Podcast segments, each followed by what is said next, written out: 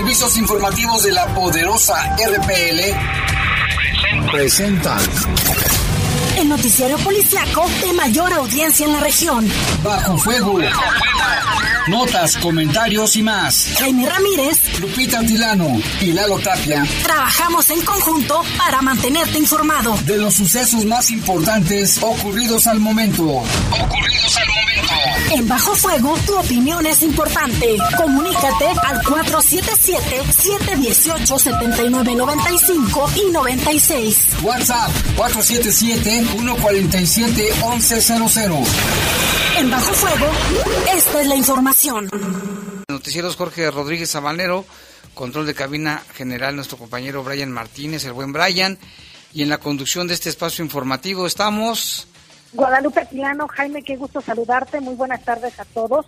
Mencionarles que la temperatura ahorita es de 26 grados, la máxima para hoy fue de 28 y la mínima de 15. Mayormente el día estuvo nublado. Ahorita eh, la probabilidad de precipitación es de un 18%. Sin embargo, hay que destacar, Jaime, que para jueves, viernes y sábado se espera eh, lluvias aquí en el territorio estatal. Sí, hay que tomarlo en cuenta y hizo bastante calor, pero aquí el asunto, Lupita, es de que ahora se va el clima extremo. Por la tarde bastante calor, ya por la noche y las madrugadas refresca bastante también.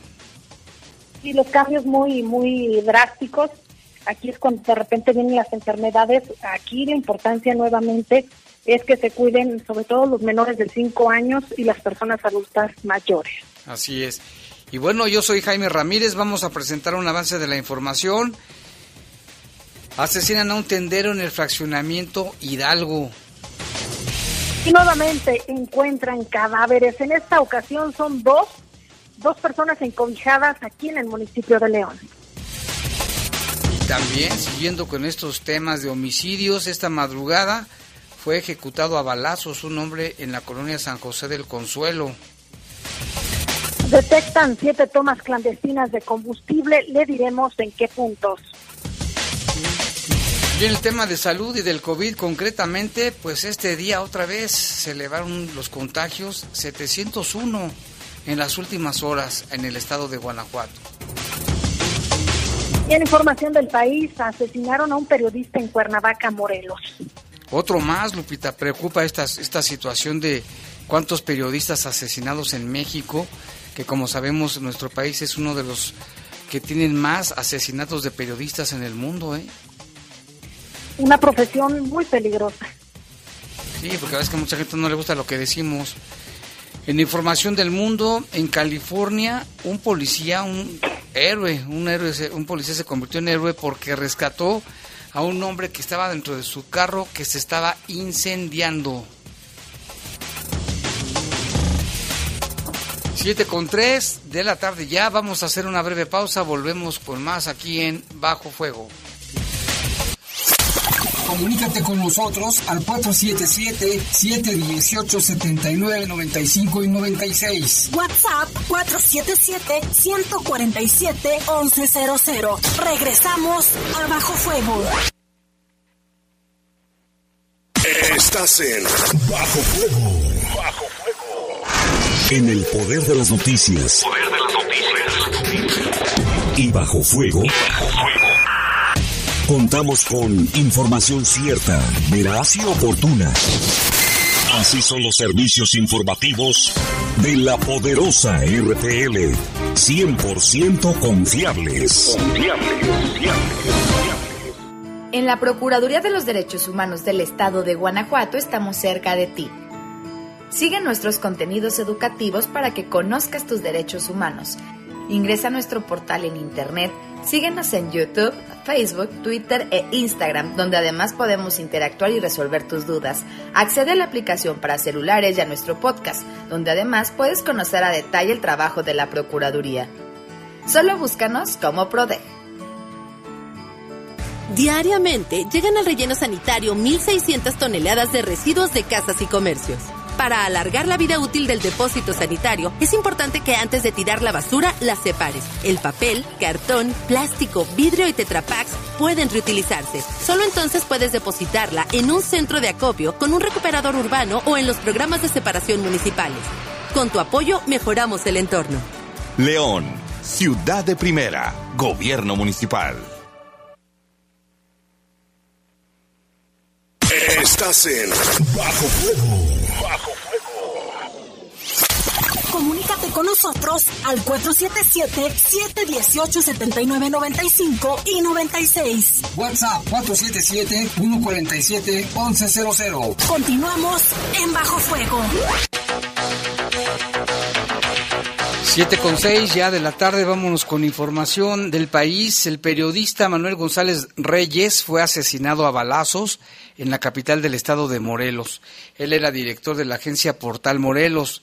El comunicador murió la tarde del martes tras ser atacado por dos hombres armados cuando se encontraba en una zona de comida, de puestos de comida en la ciudad de Cuernavaca. El periodista que fue candidato a la alcaldía de Emiliano Zapata por el desaparecido Partido Bienestar Ciudadano en las elecciones regionales de mediados de año falleció a consecuencia de un disparo de arma de fuego que recibió en la cabeza, aunque también se habla de que recibió más impactos de bala, pero el que le causó la muerte fue este certero en la cabeza. Esto indica un comunicado de la Fiscalía General del Estado de Morelos. De acuerdo con las investigaciones preliminares, al menos una persona participó en el ataque al periodista, dijo el Ministerio Público. La Embajada de Estados Unidos en México lamentó el homicidio del periodista Manuel González Reyes, director de este medio digital Portal Morelos, ocurrido el martes en la ciudad de Cuernavaca. La representación diplomática pidió a las autoridades responsables que se tome en cuenta como línea de investigación el trabajo que realizaba precisamente como reportero. En paz descanse un colega más y hay que alzar la voz, Lupita, que se aclare el asunto, que se haga justicia. Y uno de tantos, Jaime, que han perdido la vida eh, realizando su trabajo, bien lo mencionabas, no a todas las, personas les parece lo que publicamos, lo que decimos, sin embargo, pues es nuestra labor informar. Y, y, se da a conocer que durante los últimos años ha incrementado las agresiones a periodistas y pues muchos casos quedan impunes, Jaime. Lamentablemente la mayoría. Y mire, tenemos más información en redes sociales. Pues ya se ha vuelto viral un video en el que se ve a un supuesto elemento de la Guardia Nacional eh, que según estaba extorsionando a un trailero que circulaba por la vialidad en Calpulalpan, Tlaxcala. Ya la corporación informó que abrió una carpeta de investigación tras los hechos. De acuerdo a la grabación, el integrante del cuerpo de seguridad habría pedido mil pesos al conductor del tráiler para no ser detenido. El chofer le había dado 800 pesos, sin embargo, al parecer el hombre no, no, no le pareció, no los aceptó y comenzó a discutir con el dueño de la unidad. El integrante de la Guardia Nacional le pregunta si lo está grabando y la mujer confirma que está capturando el momento y él comienza a recriminarle que no es la primera vez que esta situación sucede. Ya cuántas veces pararon a mi esposo y nosotros no tenemos ni qué comer, fue lo que aseguró esta persona. El hombre sube a la cabina, a través de esta grabación se aprecia esta cabina del tráiler para intentar bajar al chofer y evitar que la mujer siga grabando, pero no lo consigue. A la escena se unieron otros, otras personas, fueron otros dos quienes trataron de tranquilizar al elemento de la Guardia Nacional y lograron bajarlo de la unidad. El conductor del tráiler le advierte que, que lo van a reportar y con palabras altisonantes el policía le exige que se baje del camión. Posteriormente ambos sujetos comienzan a pelear mientras escucha a la mujer gritar que el policía es un es un corrupto. Eh, de acuerdo con, con los transportistas que presenciaron el encuentro, el trailero fue detenido porque no podía circular por la carretera sin embargo, el elemento de la Guardia Nacional habría pedido mil pesos para no llevárselo. Este, esta, este caso está en investigación de acuerdo a la Guardia Nacional. Pues sí, lamentable, está todo grabado en video y si se ve esta persona en una patrulla con los logotipos de la Guardia Nacional y pues cómo se baja y es que esto no puede ser, Lupita, que sigan extorsionando. Si esta persona este, cometió una infracción, pues que le aplique la multa o lo que sea, pero eso de estar mordiendo no va. Y en otra información, en Cajeme, Sonora, los ocho menores de edad amparados que fueron ya vacunados contra COVID, la COVID-19 con la vacuna Pfizer hace una semana no presentaron ningún tipo de malestar después de la aplicación y siguen su vida normal. El abogado de estos jóvenes de entre 13 a 17 años de edad, Óscar González Ulloa, explicó que a diferencia de muchos adultos que presentaban algún tipo de sintomatología luego de la vacuna como cansancio, fiebre, dolor en el brazo, que ellos no, estos no presentaban ningún síntoma, ninguna afectación. En el caso del menor con atrofia muscular, mencionó que su familia siente una gran tranquilidad de que se encuentre protegido contra la COVID-19, ya que sus médicos les comentaron que de enfermarse era una muerte segura por su condición. Subrayó que las familias de los menores se mantuvieron alerta durante un par de días en caso de que presentaran algo anormal, pero no tuvieron ningún cambio. Aun cuando se sentían seguros con la aplicación de la vacuna, existían dudas sobre los posibles efectos secundarios, manifestaron. Recordó que la siguiente dosis tendrá que ser aplicada a los jóvenes cerca del día 27 de octubre, es decir, 35 días después de la primera, y que esperan que todo transcurra como se debe. Qué bueno que estos niños están bien, están bien, no tuvieron ningún efecto secundario y ahora esperar la segunda dosis, Lupita, para que queden protegidos con, completamente su esquema de vacunación. Y sí, miren, este miércoles amanecimos con una triste noticia, tanto para Guanajuato como para el mundo. Quien conoció al hijo de José Alfredo Jiménez el día de hoy se da esta noticia de de su fallecimiento. Isma fue confirmada por la Asociación Nacional de, de Intérpretes, aunque hasta el momento no se ha revelado las causas del fallecimiento. Fuentes cercanas aseguran que el hijo de José Alfredo Jiménez perdió la batalla contra el cáncer. De acuerdo con la Sociedad de Autores y Compositores de México, su nombre completo era José Alfredo Jiménez Galvez y nació el 9 de noviembre en la Ciudad de México. Fue hijo del reconocido cantautor José Alfredo Jiménez y de Julia Galvez Aguilar, era conocida como La Paloma. Además de ser ingeniero en sistemas electrónicos, José Alfredo Jiménez Jr. fue compositor. Algunas de sus canciones son Herida sobre herida, La noche que me viste las estrellas y me hace falta una pieza. Coautorías con Juan Carlos El Pato Medina, Fugitivo, escrita en colaboración con Reyli Barba y y pues hoy se ve esta noticia, Jaime, una triste noticia, va a ser eh, pues velado allá en la Ciudad de México. Ya se tienen los lugares en, en donde se estará pues rindiendo este homenaje también a esta persona que es muy querido para aquí, para el estado de Guanajuato. Y pues muy triste, muy triste esta situación que ocurre. Eh, hay que recordar que eh, tuvo muchísima relación con varias agrupaciones, varios cantantes, solistas, quienes fueron reconocidos aquí a, nivel nacional e internacional e interpretaron varias de sus canciones. Pues en paz descanse José Alfredo Jiménez Jr., que bueno, pues lamentablemente se da a conocer esta noticia. Eh, le sobrevive su hermana, ¿no? Tiene una hermana que él tenía mucho con, mucho contacto con, con Dolores Hidalgo porque estaba allá el museo de su papá, ¿no? De hecho, la, quien administra el, la Casa Museo José Alfredo Jiménez, que se encuentra en Dolores Hidalgo, es Paloma Galvez, la hermana de José Alfredo Jiménez. Y hoy, Jaime, muy muy temprano vimos las redes eh, pues con muchísimas condolencias hacia la familia de José Alfredo Jiménez, em, precisamente refiriéndose a Paloma y a sus cuatro hijos que sobreviven, a su esposa, Verónica, y todavía no se ha dado a conocer a ciencia cierta cuáles fueron las causas, únicamente se maneja que fue un infarto fulminante. Así es, en paz descanse, y pues ya, ya alcanzó a su papá ya en el cielo, ya están allá los dos. Una persona muy noble, Jaime, tuvimos la oportunidad de entrevistarlo varias veces, de acudir a su casa, en la parte como del sótano de su hogar, quien nos permitió pues entrar eh, tiene como un museo de todos los reconocimientos que le han otorgado a lo largo de su trayectoria, tanto de él como las pertenencias que quedaron de su papá, José Alfredo Jiménez, el rey, conocido como el rey, que nació en Dolores Hidalgo y dejó un legado muy importante. Él lo tenía custodiado, por supuesto, era una joya.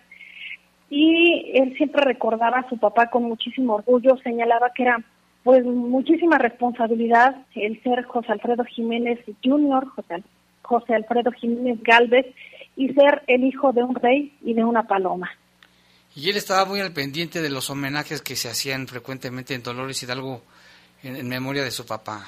Él los organizaba, el Festival José Alfredo Jiménez, José Alfredo Jiménez. siempre corría a cargo de José Alfredo Jiménez eh, Galvez y con, con la participación del gobierno municipal y estatal. Ahora se da esta, esta noticia, no sabemos qué va a pasar ahora y si van a hacer algún alguna eh, algún un- alguna actividad eh, para recordar eh, la memoria de, José Alfredo Jiménez Galvez. En paz descanse. Y bueno, Lupita, vámonos con otra información. Noticias del mundo. Allá en San José, California, un oficial de policía rescató a un hombre en estado de inconsciente del interior de un automóvil que estaba en llamas, se incendiaba sobre la autopista. El oficial Pedro García fue captado por la cámara de una unidad de bomberos cuando arribaba al sitio del siniestro. En el video captado por los rescatistas se observa a la gente correr hacia el auto en llamas y arrastrar al hombre fuera del asiento del lado del conductor. El automovilista lesionado recibió los primeros auxilios y luego fue trasladado a un hospital. El agente de policía que realizó el rescate tiene una antigüedad de ocho meses en el departamento de policía de allá, San José, California, don- donde también nos escuchan. Lupita, qué buena labor de este policía que se convirtió en un héroe.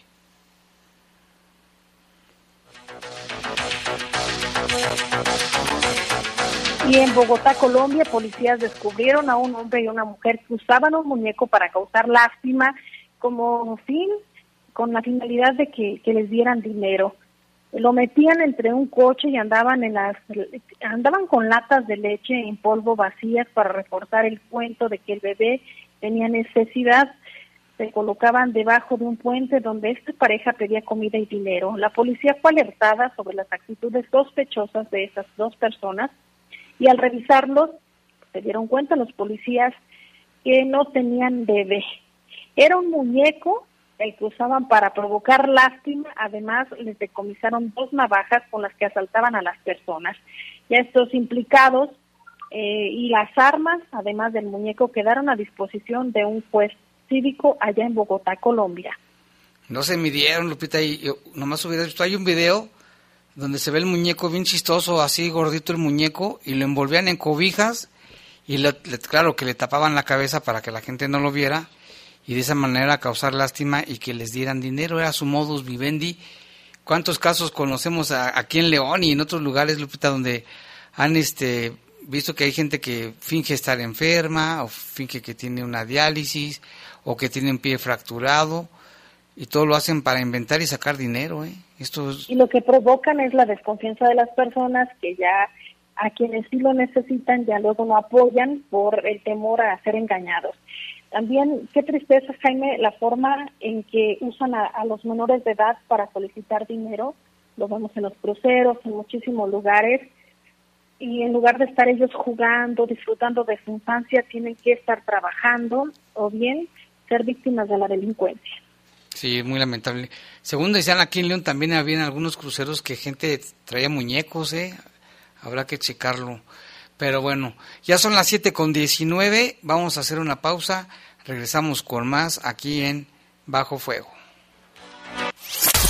Comunícate con nosotros al 477-718-7995 y 96. WhatsApp 477-147-1100. Regresamos a Bajo Fuego. Estás en Bajo Fuego. Bajo Fuego. Elegir significa escoger o preferir a alguien o algo. Entonces eliges lo que quieres y necesitas. Cuando eliges que tu voz se escuche, puedes decir Yo soy el INE. así, en primera persona. Cuando soy funcionario o funcionario de casilla y cuento los votos, Yo soy el INE. cuando voto y me identifico, ¡Yo soy el INE! si tú también debes elegir, elige decirlo con todas sus letras. Yo soy mi INE. Porque mi INE nos une.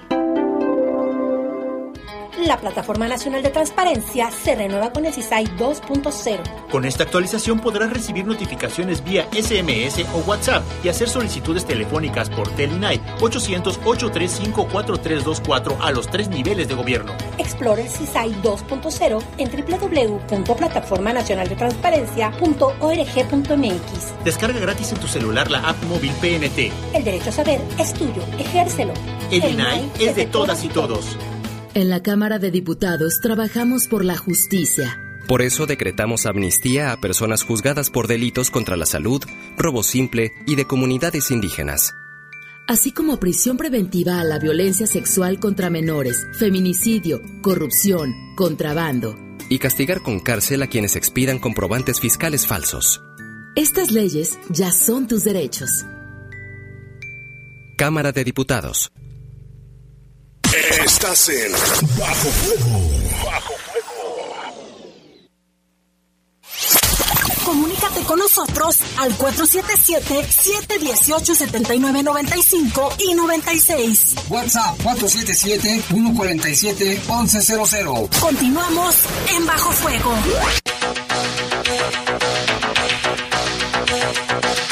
Y en este momento ya son las 7 con 21 de la tarde, noche ya, tarde, noche.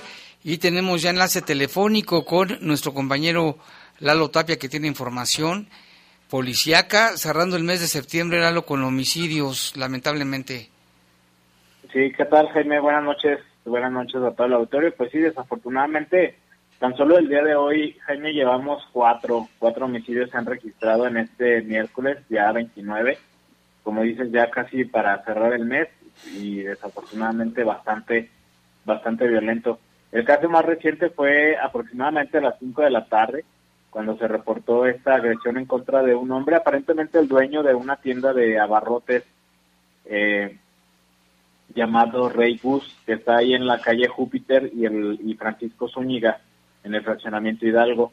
Gustavo, precisamente el, dueño del establecimiento, eh, estaba ahí atendiendo cuando llegaron dos hombres en un vehículo, uno de ellos se bajó se hizo pasar como cliente y disparó en su contra en varias ocasiones para después huir del lugar. Eh, el lugar pues se encuentra bajo resguardo de autoridades, está en espera nada más de que llegue el, eh, y de que se lleven el cuerpo ya para, para el CEMEFO, para que se haga la, la necropsia. Y a pesar de los operativos, hasta el momento, Jaime, no hay ninguna persona que haya sido detenida de este caso. Y más temprano, fueron tres, eh, a las nueve de la mañana fue el, el, el, el último caso de, de, la mañana, pues, se registró ahí en el Boulevard Mayo y la calle Jerez de Antaño. Reportaban eh, vecinos de ahí de, de, esa zona que había un cuerpo tirado ahí en medio de las hierbas, envuelto en una cobija. Se confirmó el hallazgo efectivamente de, de esta persona que presuntamente tiene lesiones de arma de fuego y se presume también no ha sido confirmado por alguna autoridad que se trata del cuerpo de una mujer, aunque esto, como le decimos, Jaime, no ha sido confirmado por, por las autoridades. Otro caso también más temprano, a las 6 de la mañana más o menos, fue en la calle de Cobalto, casi con Platino, de la colonia eh, Lastro, San José del Consuelo. San José perdón. del Consuelo. Allí en San, en San José del Consuelo, a las 6 de la mañana, un hombre de unos 50 años eh, fue asesinado, también ahí fuera de un domicilio de la calle Cobalto, sin identificar hasta el momento. Ahí lo que llama la atención es que se encontraron casquillos de arma, casquillos percutidos de arma larga. Entonces se utilizaron armas de alto poder para poder, para asesinar a este a este hombre tampoco identificado. Y el otro, el primero del día, fue como a la una más o menos, ahí en la calle Antonio, de Silva, en Las Trojes, que se encontró también el cuerpo envuelto en una cobija gris de un hombre y también con disparos de arma de fuego en la cabeza. De este caso se mencionó nada más que vestía playera azul, perdón, pantalón de mezclilla azul, playera de manga corta y lesiones en la cabeza, Jaime, también por arma de fuego, envuelto en una cobija y pues desafortunadamente de los cuatro casos, en ninguno de ellos hasta ahora hay personas que hayan sido detenidas. Sí, lamentable. Y en este caso de San José del Consuelo se comunicaron con nosotros algunos vecinos que nos, nos reportaban el hecho casi minutos después de que ocurrieron, que habían escuchado como seis balazos, ¿eh? Sí, y, y aparte... Mucha gente sale a trabajar, ¿eh? detonaciones, pues ya fuertes, no es lo mismo detonar un arma corta que un arma larga. Ahí en, el lugar al menos se encontraron tres casquillos, que era lo que reportaban las autoridades. Tres casquillos, por lo menos tres percutidos de, arma larga. Entonces, eh, pues desafortunadamente de los responsables hasta ahora ningún dato. Y del tendero, pues el caso también muy lamentable, ¿no? Sí, por supuesto, estaba ahí atendiendo su, negocio cuando llegan estos dos hombres, uno de ellos se hace pasar como cliente y, le dispara. Sería importante aquí, Jaime, la investigación que se pudiera determinar cuál es el motivo ¿no? de, del asesinato, sobre todo por el asunto de que en muchas ocasiones tanto el secretario y el mismo alcalde han mencionado mucho de que eh, la gran mayoría de agresiones de manera directa están eh, involucrado el, asunto de drogas, tanto el consumo como la venta. Entonces será importante la investigación en este caso porque de primera instancia aparenta ser una persona que pues nada más atendía su negocio ahí en una tienda. Sí, habrá que esperar la investigación y pues algunas personas también nos han comentado en otros casos de homicidios, Lalo, que sí se trata de gente delincuente, eh, que hasta han dicho que ya volvió la paz a su colonia, digo, pero eso independientemente hay que esperar las investigaciones de la, de la Fiscalía. Sí, por supuesto. De hecho, el, hubo una persona eh, en San Felipe de Jesús hace un par de semanas, no sé si lo recuerdes, un vendedor de frutas y verduras. De ahí también había información extraoficial, pues no confirmada por autoridades, que supuestamente eh, el asesinato fue porque debía dinero. Entonces, pues es importante ahí las investigaciones, a ver qué resultado dan. Y lo más importante, a final de cuentas, Jaime, que se pueda dar con el paradero de los responsables, independientemente del motivo por el cual haya sido el asesinato. Así es. Bueno, pues gracias, Lalo. Estamos pendientes. Gracias. Buena tarde. Buena, tarde. ya. Sí, gracias. Esperemos que ya no haya más casos. Y Lupita, bueno, pues vámonos con el tema de los implicados en el bombazo de Salamanca, Lupita, porque desde el sábado que se estaba llevando a cabo la audiencia y después se reprogramó, y ayer finalmente ya por la tarde, no, por la noche, dio a conocer el resultado de que fueron vinculados. En un acto procesal realizado de manera privada ante el juez a solicitud de la parte defensora, ya concluyó la audiencia inicial en contra de Georgina y Eduardo la autoridad judicial consideró que existen elementos probatorios suficientes en la investigación realizada por la Fiscalía General del Estado para que los acusados de asesinar a dos hombres y lesionar a cinco personas más con un artefacto explosivo enfrenten un proceso penal por los delitos de homicidio calificado y homicidio calificado en grado de tentativa, eh, que son los que se les atribuye.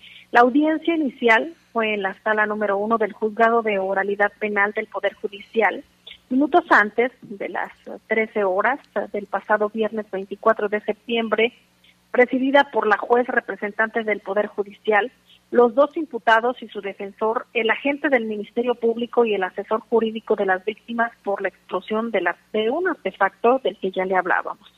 La audiencia se suspendió para continuar el sábado 25 de septiembre, donde la defensa solicitó la duplicidad de término constitucional para recabar datos de prueba a su favor.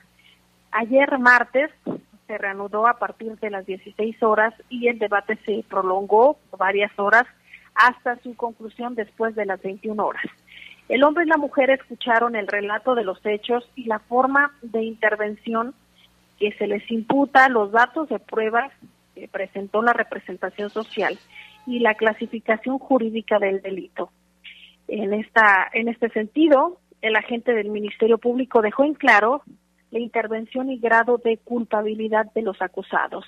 La persecución de, se da a conocer, Jaime, que la presunción de inocencia, como la regla lo marca del sistema de justicia penal, estuvo siempre presente en la audiencia con la finalidad de no transgredir sus derechos fundamentales. Los presuntos responsables se encuentran formalmente vinculados a proceso como medida cautelar de prisión preventiva durante todo el tiempo que ocupe la investigación complementaria. Caso, ¿cómo estuvo la investigación? De acuerdo con la información que nos da a conocer también por parte de la Fiscalía General del Estado, la capacidad técnica de investigación forense y pericial, que llevan a cabo los especialistas en explosivos y que participaron en el acopio de pruebas tras el estallido por tras el estallido dice de ah, perdón aquí me equivoqué por el teléfono que nos están llamando y por la por los peritos analistas de información forense que trabajaban de manera ininterrumpida en un laboratorio para extraer la información de los equipos de telefonía celular. Recordarás que uno de los equipos era de los jóvenes mensajeros, del joven mensajero, que habían eh, resultado dañados por la explosión, pero los fragmentos y otros vestigios localizados en el lugar fueron clave para identificar el origen y la causa de la explosión y revelar de manera rápida pistas investigativas que permitieron la identificación y captura de los intervinientes. También con este celular de esta manera se pudo ubicar de dónde provino la caja de madera con flores. Llevaba flores artificiales el paquete que dos empleados eh, de, motocicleta y envío llevaron hasta el lugar para entregar personalmente al dueño del restaurante barra 1604 con motivo de su cumpleaños. Se estableció que esa caja contenía un contenedor cilíndrico de color rojo con cables que al abrir el propietario de la negociación estalló y alcanzó a su empleado que estaba a su lado. Ambos murieron de manera instantánea, lo recordamos, mientras que cinco más resultaron heridos. La mujer, identificada como Georgina, una hora antes luego de, solicitar el servicio de, de motoenvío, esperó en la acera de un domicilio ubicado en la calle de la Colonia Constituyentes al sureste del lugar de destino. La caja estaba en el piso cuando llegó la pareja que realizaría el servicio. Incluso les dijo que no movieran demasiado la caja porque se dañaría el regalo. Eso es lo que le dijeron al, a los jóvenes que llevaban el paquete. El Eduardo llevó la pauta para la planeación del atentado. Se le veían, se le ve en los videos alrededor de las 5 de la tarde que llegaron a bordo de una camioneta a las calles de la, ciudad de Cortázar, donde se estacionaron y del cual descargaron el paquete de, de, naturaleza explosiva. El acusado se trasladó a la central camionera de Cortázar y allí tomaron un taxi para regresar a la calle 5 de Mayo y recoger a Georgina. De manera posterior se fueron hasta Salamanca, a una calle de la Colonia Constituyentes. Esto fue cerca de las 6 de la tarde, donde contactaron a los mensajeros de la moto, a quienes se les envió el mensaje multimedia para contratar sus servicios. El saldo ya lo sabemos, murieron Mauricio y Mario Alberto, eh, cinco lesionados, tres permanecen hospitalizados y las características propias del evento, la confluencia de factores que surgieron en el análisis de la telefonía fueron vitales. También se, se, vieron 600 horas de video y después Eduardo y Georgina se trasladaron mediante el servicio público de taxi a, a Cortázar para abordar su camioneta y para completar su escape la investigación permitió identificar a los imputados Georgina y Eduardo en el móvil de índole económico que los motivó a realizar el atentado y la mecánica de los hechos, expuesta con detalle. El juez resolvió su vinculación al proceso como medida cautelar de cárcel bajo los cargos de homicidio calificado y homicidio calificado en grado de tentativa. Y pues ahí está, estas mentes siniestras, Lupita, ¿cómo es que por un problema económico se les ocurrió acabar con la vida de esta persona, pero ¿de qué manera, eh? Y, las personas que llevaron este paquete, se hablaban, aquí no lo confirma la fiscalía, pero en un diario de circulación nacional se hablaba que habían pagado alrededor de 50 pesos por el envío. Obviamente esto no es eh, de forma oficial, pero se hablaba de, eso, eh, que, incluso eh, cuando abordaron el taxi, en el periódico decía que el, se veía la caja, la caja donde, donde llevaban este artefacto explosivo y que lo que mencionaron es que una vez que estuvieran en el lugar, les avisaran que ya habían entregado el paquete que tenía que ser en la parte eh, en, la parte exterior de este establecimiento. En lo que circula también otra información extraoficial, lo, el caso es que es una situación muy muy fuerte aquí en el estado de Guanajuato, que incluso se colocó en tendencia en redes sociales eh, en dos ocasiones, cuando sucedió la explosión de este artefacto, como cuando agarraron y lograron detener, por supuesto, a Georgina y Eduardo. Pues sí, es inédito. Quien los viera, no te imaginas que sean capaces de, de hacer un acto de esta naturaleza, pero pues ahí están, ya están con el juez, tendrán que llegarse de pruebas, tanto la defensa como la fiscalía, para ver qué más hay de fondo, porque ¿quién, quién hizo el, explosivo finalmente? O, a ver si hay más personas involucradas, Lupita, no sé, no sabemos, habrá que esperar. Efectivamente, y tenemos eh, otro, otra información, Jaime, solicitan donadores de plaquetas B positivo para Guillermo González Romero, es exclusivamente tipo sangre B positivo. Eh, lo que dan a conocer es un número telefónico que es 722 49 83 eh, 335 con Victoria González. Dan este este dato, esta persona se encuentra en la clínica T1 eh, aquí en el en el Instituto Mexicano del Seguro Social. Pues si ojalá si alguien pudiera ayudar, que, que si lo puede hacer, pues se le agradecerá. Y vámonos con más información porque de enero del año 2019 a septiembre de este año, la Procuraduría Federal del Consumidor ha recibido más de 400 denuncias en contra de hospitales privados. El procurador Ricardo Sheffield Padilla comentó que los hospitales que han tenido el mayor número de denuncias a nivel nacional, estamos hablando a nivel nacional ante la Profeco, son 11 denuncias de un hospital que se llama Star Médica, 9 de Hospitales Ángeles, seis de Hospitales Médica Sur, cinco del Centro Hospitalario de Universidad y tres del Centro Médico del Noreste, ya que las quejas normales en total en este periodo de dos años y medio casi son tres. Operadora de Hospitales Ángeles tiene un 15, 15 en proceso, Star Médica tiene 13, Grupo Médico tiene 5 y se han atendido 437 quejas. Explicó que la Conducef recibe en promedio 100 quejas mensuales en contra de también de las aseguradoras por concepto de seguros de gastos médicos mayores, siendo la negativa de pago la queja principal. Y todo esto, pues, aunado con el tema de pandemia, ¿eh? Por otra parte, en la, en la semana del 20 al 26 de septiembre, a través del operativo Guanajuato Seguro, que es coordinado por las, los tres órdenes de gobierno, dan a conocer que sacaron de las calles del estado de Guanajuato 4.288 dosis de diversas drogas y se detectaron siete tomas clandestinas como resultado de las acciones y esfuerzos coordinados de las instituciones de seguridad y justicia estatales y federales en colaboración con las municipales.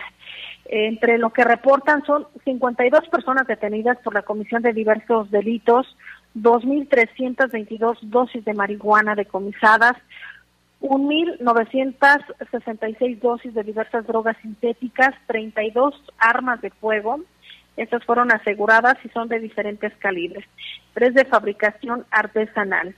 Por otra parte, 907 cartuchos de diversos calibres, 49 cargadores, 6 chalecos y dos placas balísticas, al igual que 95 vehículos, tractocamiones y semirremolques con algún reporte de robo de robo eh, recuperados o asegurados por parte de las autoridades, esto por su presunta participación en un hecho ilícito o por no acreditar su legal posesión. Eh, también se pudieron detectar siete tomas clandestinas, seis en el municipio de Irapuato y una en Salamanca. Eh, también se decomisó un artefacto poncha. Y por parte de la Coordinación General de las Fuerzas de Seguridad Pública destacan las acciones realizadas en la comunidad de Santa Teresa en Guanajuato capital, donde aseguraron 42 dosis de droga sintética. En San Miguel de Allende se detuvo a dos masculinos, dos hombres con 102 dosis de marihuana. En Jaral del Progreso, un arma con seis cartuchos, un cargador.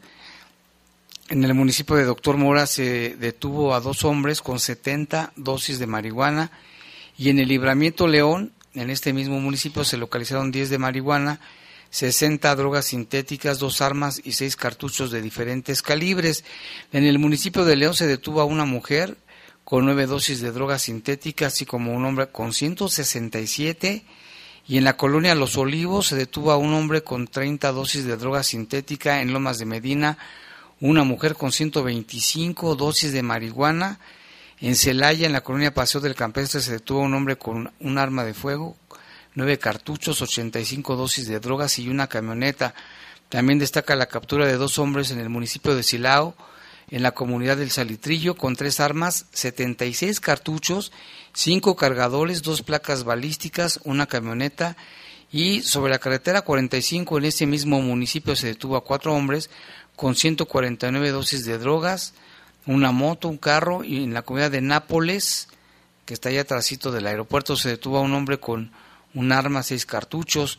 También en Silao aseguraron en, en la comunidad del Cuecillo tres armas, 11 cartuchos, un cargador, cuatro chalecos balísticos, 332 dosis de drogas y una camioneta que fueron abandonados eh, y en este hecho, perdón, que hubo un enfrentamiento con los elementos de las fuerzas de seguridad, como le informamos, fueron abatidos dos de los agresores. Dentro de los operativos de las fuerzas de seguridad pública del Estado también se aseguró en Juventino Rosas un tractocamión con mercancía evaluada en 200 mil pesos se detuvo a un hombre en San José Turbide con 15 dosis de marihuana, 33 drogas sintéticas y en la comunidad del Capulín se localizaron 25 dosis de marihuana y 13 de diferentes drogas. También se reporta por parte de la Comisaría General de las Fuerzas de Seguridad Pública del Estado la realización de 49 operativos intermunicipales, la detención de 52 personas por diferentes faltas administrativas y la revisión de 1.306 personas, 830 vehículos entre autos, motos, 292 consultas y un número de identificación vehicular. El Gabinete de Seguridad reitera el compromiso de promover y garantizar la seguridad. Por parte de la Fiscalía General de la República, 28 personas fueron detenidas y se iniciaron 83 carpetas de investigación en los municipios de Celaya, Irapuato, Guanajuato, San Miguel de Allende y León. Ya son las 7:41, Lupita, tenemos que hacer una pausa. Regresamos en un momento aquí en Bajo Fuego. Comunícate con nosotros al 477-718-7995 y 96. WhatsApp 477-147-1100. Regresamos a Bajo Fuego. Estás en Bajo Fuego. Bajo Diariamente llegan al relleno sanitario 1.600 toneladas de residuos de casas y comercios. Para alargar la vida útil del depósito sanitario, es importante que antes de tirar la basura la separes. El papel, cartón, plástico, vidrio y tetrapacks pueden reutilizarse. Solo entonces puedes depositarla en un centro de acopio con un recuperador urbano o en los programas de separación municipales. Con tu apoyo mejoramos el entorno.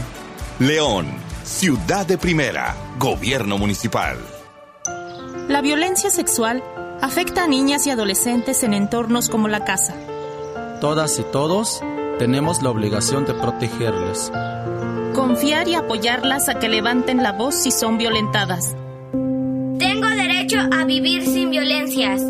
Yo exijo respeto. Escucha, protege y denuncia. Marca al 911. Gobierno de México. En la Procuraduría de los Derechos Humanos del Estado de Guanajuato estamos cerca de ti. Sigue nuestros contenidos educativos para que conozcas tus derechos humanos. Ingresa a nuestro portal en internet, síguenos en YouTube, Facebook, Twitter e Instagram, donde además podemos interactuar y resolver tus dudas. Accede a la aplicación para celulares y a nuestro podcast, donde además puedes conocer a detalle el trabajo de la Procuraduría. Solo búscanos como PRODEG. En el poder de las noticias. Poder de las noticias. Y bajo fuego. Contamos con información cierta, veraz y oportuna. Así son los servicios informativos de la poderosa RPL. 100% confiables. Confiables, confiables. Estás en Bajo Fuego. Bajo Comunícate con nosotros al 477-718-7995 y 96. WhatsApp 477-147-1100. Continuamos en Bajo Fuego. Ya son las 7 con 44 minutos y tenemos un enlace telefónico con el licenciado Alejandro Vigueras, asesor del Instituto de Defensoría Pública Federal y le saludamos con gusto en este espacio de Bajo Fuego. ¿Qué tal, licenciado Alejandro Vigueras? Buenas tardes. Hola, buenas tardes. ¿Sí me escuchan? Sí, adelante, le escuchamos perfectamente. Perfecto, perfecto. Pues agradecido como diario de que nos inviten al Instituto Federal de Defensoría Pública. Ya saben, estamos ubicados ahí en Boulevard Adolfo López Mateos, 1139 Oriente, casi esquina con Monterrey. Oiga, pues tenemos un tema importante. Aquí tiene derecho una persona si le despiden injustificadamente, que esto es muy común, ¿no? Y, también, bueno, quiero que nos aclare, licenciado, qué, qué es injustificado, porque también hay empleados que no trabajan bien y luego aún así demandan, ¿eh? Sí, claro, obviamente, bueno, el derecho de demandar todos lo tenemos, pero tienen que probar, ¿sí? Porque pues, efectivamente hay empleados que pues se van por esa vía, a sabiendo de que no es cierto, pero bueno, pues ese derecho de demandar se tiene, es el ejercicio que la Constitución me da para, ejercer ese derecho. Que prueben el despido es otra cosa. Entonces, este, obviamente, pues hay causales que establece la propia Ley Federal del Trabajo, eh, más de tres faltas injustificadas, este, ataques verbales en contra del patrón o sus familiares dentro o fuera del centro de trabajo, llegar en estado de ebriedad, eh, a realizar actos de violencia, es decir, actos que estén eh, fuera de la, de, la, de, la, de, la, actitud laboral de un trabajador, y que sean evidentemente pues cuestiones que impliquen pues un despido justificado, ¿no? Entonces, este, sí hay, efectivamente, de repente hay patrones que pues, mañana ya no vengas, ¿no? Ah, bueno, pues yo tengo el derecho de, de, presentar mi demanda laboral porque ese es un despido injustificado, porque de un día para otro, sin haber causal, me despides o ya me impides trabajar, eh, ingresar a mi trabajo al otro día, pues es un despido injustificado, ¿sí? Ese sí. ¿Y aquí tiene derecho una persona que así lo despiden? Bueno, por lo pronto este, estamos hablando de la indemnización constitucional, tres meses de sueldo, 20 días por año, eh, prima de antigüedad, parte proporcional de vacaciones, aguinaldo, por lo que se refiere al año que corresponda. ¿sí? Entonces, este, eh, ahora con la modificación a la ley federal del trabajo, hay una audiencia prejudicial, ¿sí? Con la que antes de llegar al juicio, la ley establece 45 días naturales para que las partes soliciten tratar de conciliar sus intereses en esa audiencia prejudicial para evitar este, llegar a un juicio que puede ser largo, ¿no? Comparado 45 días naturales a un juicio, pues sí, estaríamos hablando de algunos meses, ¿sí? Pues que, para alguna de las partes, bueno, en este caso sería más lesivo para el trabajador que para el patrón, porque el patrón sigue con su fuente de trabajo y el trabajador pues tendrá que estar este, a expensas de meses de que transcurren mientras se resuelve su juicio laboral. Entonces, este, hay esa audiencia eh, eh, prejudicial en el que pues un conciliador que no está a favor de ninguna de las partes, sino tratar de convencerlos de que si efectivamente pues existe la situación de un, de un despido justificado, pues este, eh, convencer a esa parte que insiste en que no fue, en el sentido de que, bueno, pues existen evidencias es que sí hay un deseo injustificado, y tratar de conciliar ese, ese, punto, pues para decir, bueno, ¿saben que Sí, estoy de acuerdo, este, eh, parece que no fue despedido correctamente, entonces yo, patrón, acepto, entonces, este, pues este, voy a pagar esto y esto y esto. Las, cuestiones de indemnización constitucional. Pero sí, ya es forzoso ya la audiencia prejudicial, con sus excepciones, que son mínimas, pero sí ahora forzosamente, antes de presentar una demanda laboral, es forzoso una audiencia de, de conciliación. Antes de... Antes de ir a la demanda, que obviamente pues creo que es más sano que antes, que, o que sí que antes, porque ya los juicios laborales ya se van a manejar a través de, ya no va a haber juntas eh, locales federales de conciliación, sino tribunales judiciales, es decir, ya cambia a, otro esquema de tratamiento de las demandas laborales, ¿sí? Y antes pues, había una audiencia ahí de conciliación que te daba en un minuto, pero que las partes, pues en un minuto no se pueden negociar, ¿verdad? No se pueden poner a negociar. y así se daba, ¿no? A, ver, este, eh, a ver, ya está el patrón y el trabajador, sí, ah, bueno, a ver, tienen cinco minutos para platicar y, ahí pónganse de acuerdo. Yo aquí sigo mientras ya me avisan cuando terminen de negociar. Esta era la función del secretario, pues que realmente no participaba y no intervenía, ¿sí? Para tratar de que las partes realmente se concientizaran y de que pues, de repente era mucho más fácil llegar a una conciliación que a un juicio larguísimo, ¿sí? en el que ambas partes pues, pueden perder.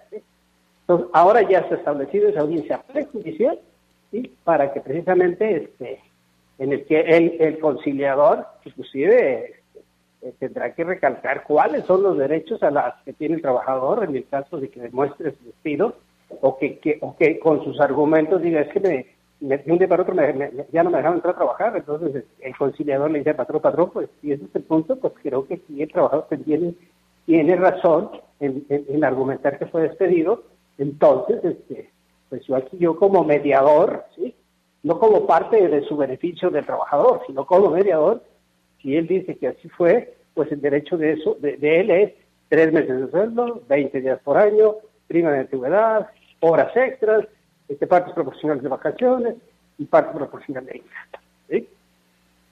Pero esas son las partes en general en las que tiene derecho el trabajador cuando es despedido.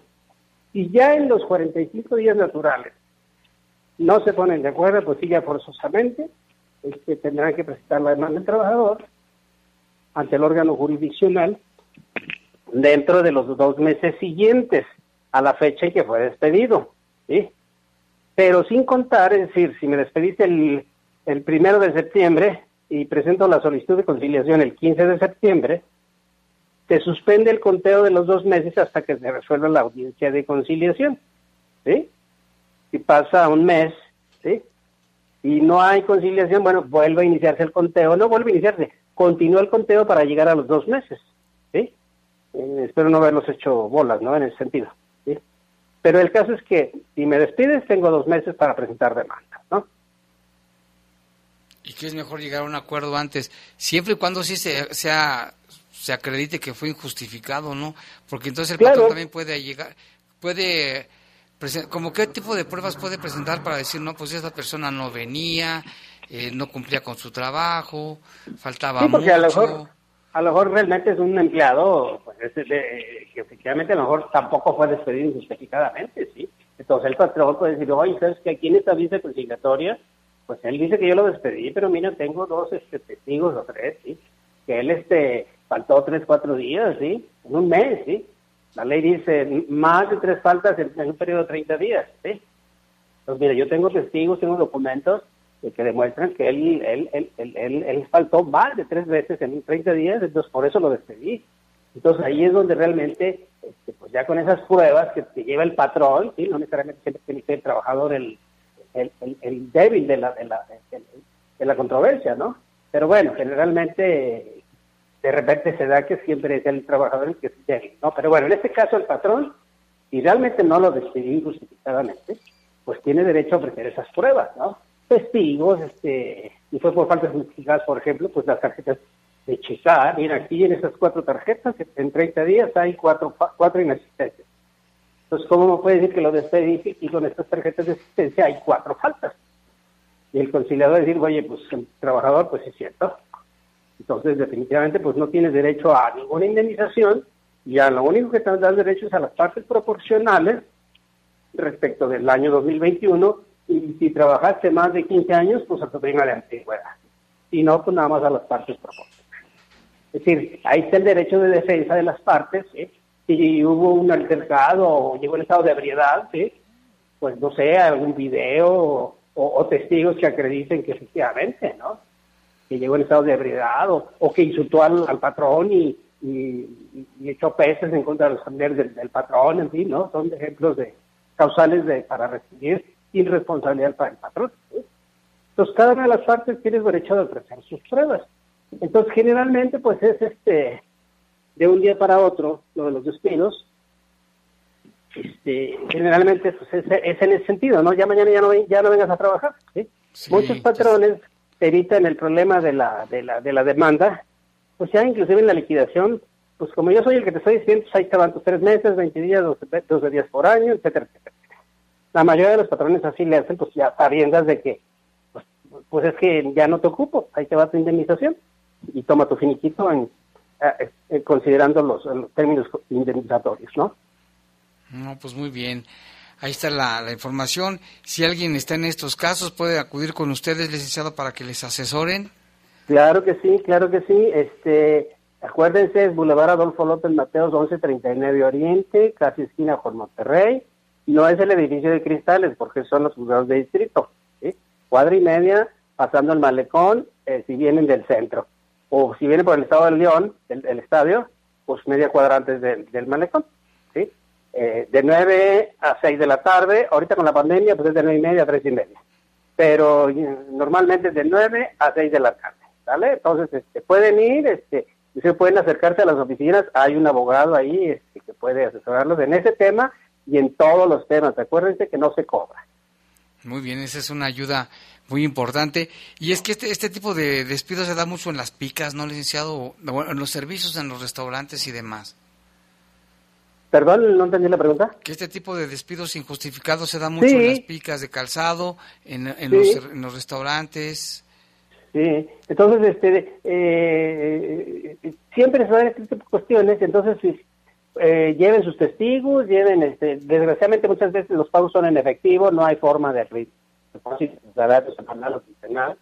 pero bueno, este, habrá forma de acreditar con testigos que la relación laboral existió ya acreditar la relación laboral es exponer que muchos padrones no dan depósitos de, nómina, eh, no dan los pagos de nómina este, de, salario por no eh, eh, vía depósito, pero ya con testigos que que tuvo la relación laboral, este, pues ya este, inmediatamente, acuérdense, pero sí que tengan en cuenta, dos meses tienen para presentar demanda. y aunque no tengan este contrato de base, es obligación del patrón tener, no, hasta, los eventuales entran aquí, todos, todos, es un trabajo. Entonces, este, si no tienen contrato de base, este, o si son eventuales, pues puedes despedirme, aunque sea eventual, pues puedes despedirme justificadamente. Ah, ¿por qué, por qué, por qué me despides justamente? Porque si mi contrato es a tres meses y apenas va un mes y ya me estás despidiendo, pues aunque sea eventual, me estás despidiendo injustificadamente. Ah, muy bien. Pues muchas gracias, licenciado Alejandro Vigueras, por esta información tan importante. Ya saben, estamos a la orden como diario. Muchas gracias por invitarnos. Gracias y buenas noches ya. Buenas noches. Buenas noches, hasta luego. Y vámonos con el tema COVID. Fíjese que en las últimas horas otra vez hubo un pequeño repunte. 701 personas eh, diagnosticadas positivas de COVID-19 en el estado de Guanajuato. De estas 701 a nivel estatal, 230 de León, 230 personas, de funciones el día de hoy 9 en el estado de Guanajuato, una de ellas en la ciudad de León. Así es de que hay que seguirnos cuidando, la verdad, no hay de otra. Y en otra información, de enero a julio, ya con toda la pandemia, llegaron 10 millones de turistas al estado de Guanajuato que dejaron una derrama económica de 20 mil millones de pesos, una buena cantidad de dinero. La información nos la presenta, si la tenemos por ahí, sí, con Jorge Camarillo. El secretario de Turismo de Guanajuato, Juan José Álvarez Brunel, aseguró que de enero a julio arribaron al estado 10 millones de turistas, dejando una derrama económica de 20 mil millones de pesos. La actividad turística en Guanajuato a partir de marzo, que salimos de la segunda eh, ola de contagio, pues ha tenido una observancia muy, respetuosa y muy responsable por parte de los ciudadanos que nos ha llevado a ir creciendo continuamente, paisí paulatino y de repente por ahí con algunos sobresaltos, pero en términos generales hemos tenido un buen desarrollo desde ese entonces. Hoy eh, les puedo compartir que al cierre de julio, es decir, de enero a julio, hemos generado más de casi 10 millones de, turistas y visitantes en la entidad. Eh, también hemos generado alrededor de 20 mil millones de pesos de, de, rama económica. Y bueno, pues eso nos va marcando también una, una tendencia muy clara que hemos eh, definido en el Observatorio Turístico del Estado de Guanajuato a través de escenarios futuros que nos podrían poner eh, de seguir como vamos, y yo espero que así sea, que lleguemos a tener el 50% de la ocupación hotelera que teníamos en el 2019. Álvarez Brunel afirmó que Guanajuato en el tema turístico ha venido manteniendo su crecimiento, ya que las mediciones mensuales indican que mes a mes se tiene un incremento del 38% en visitantes. Para el turismo dijo es importante el crecimiento en visitantes, ya que permite seguir con la actividad turística en los eventos. Destacó que la segunda parte del año es cuando se tiene la temporada de eventos de gran formato. Informó para el Poder de las Noticias Jorge Camarillo.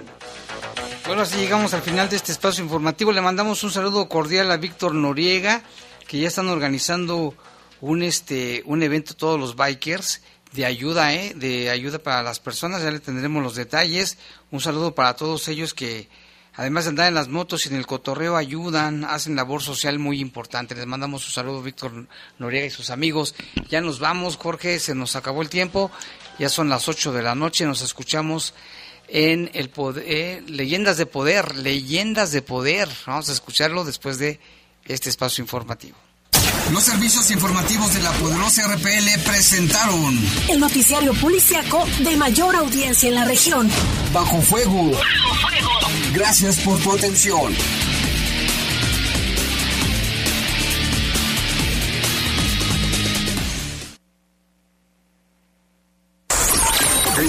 XHRPL y XERPL.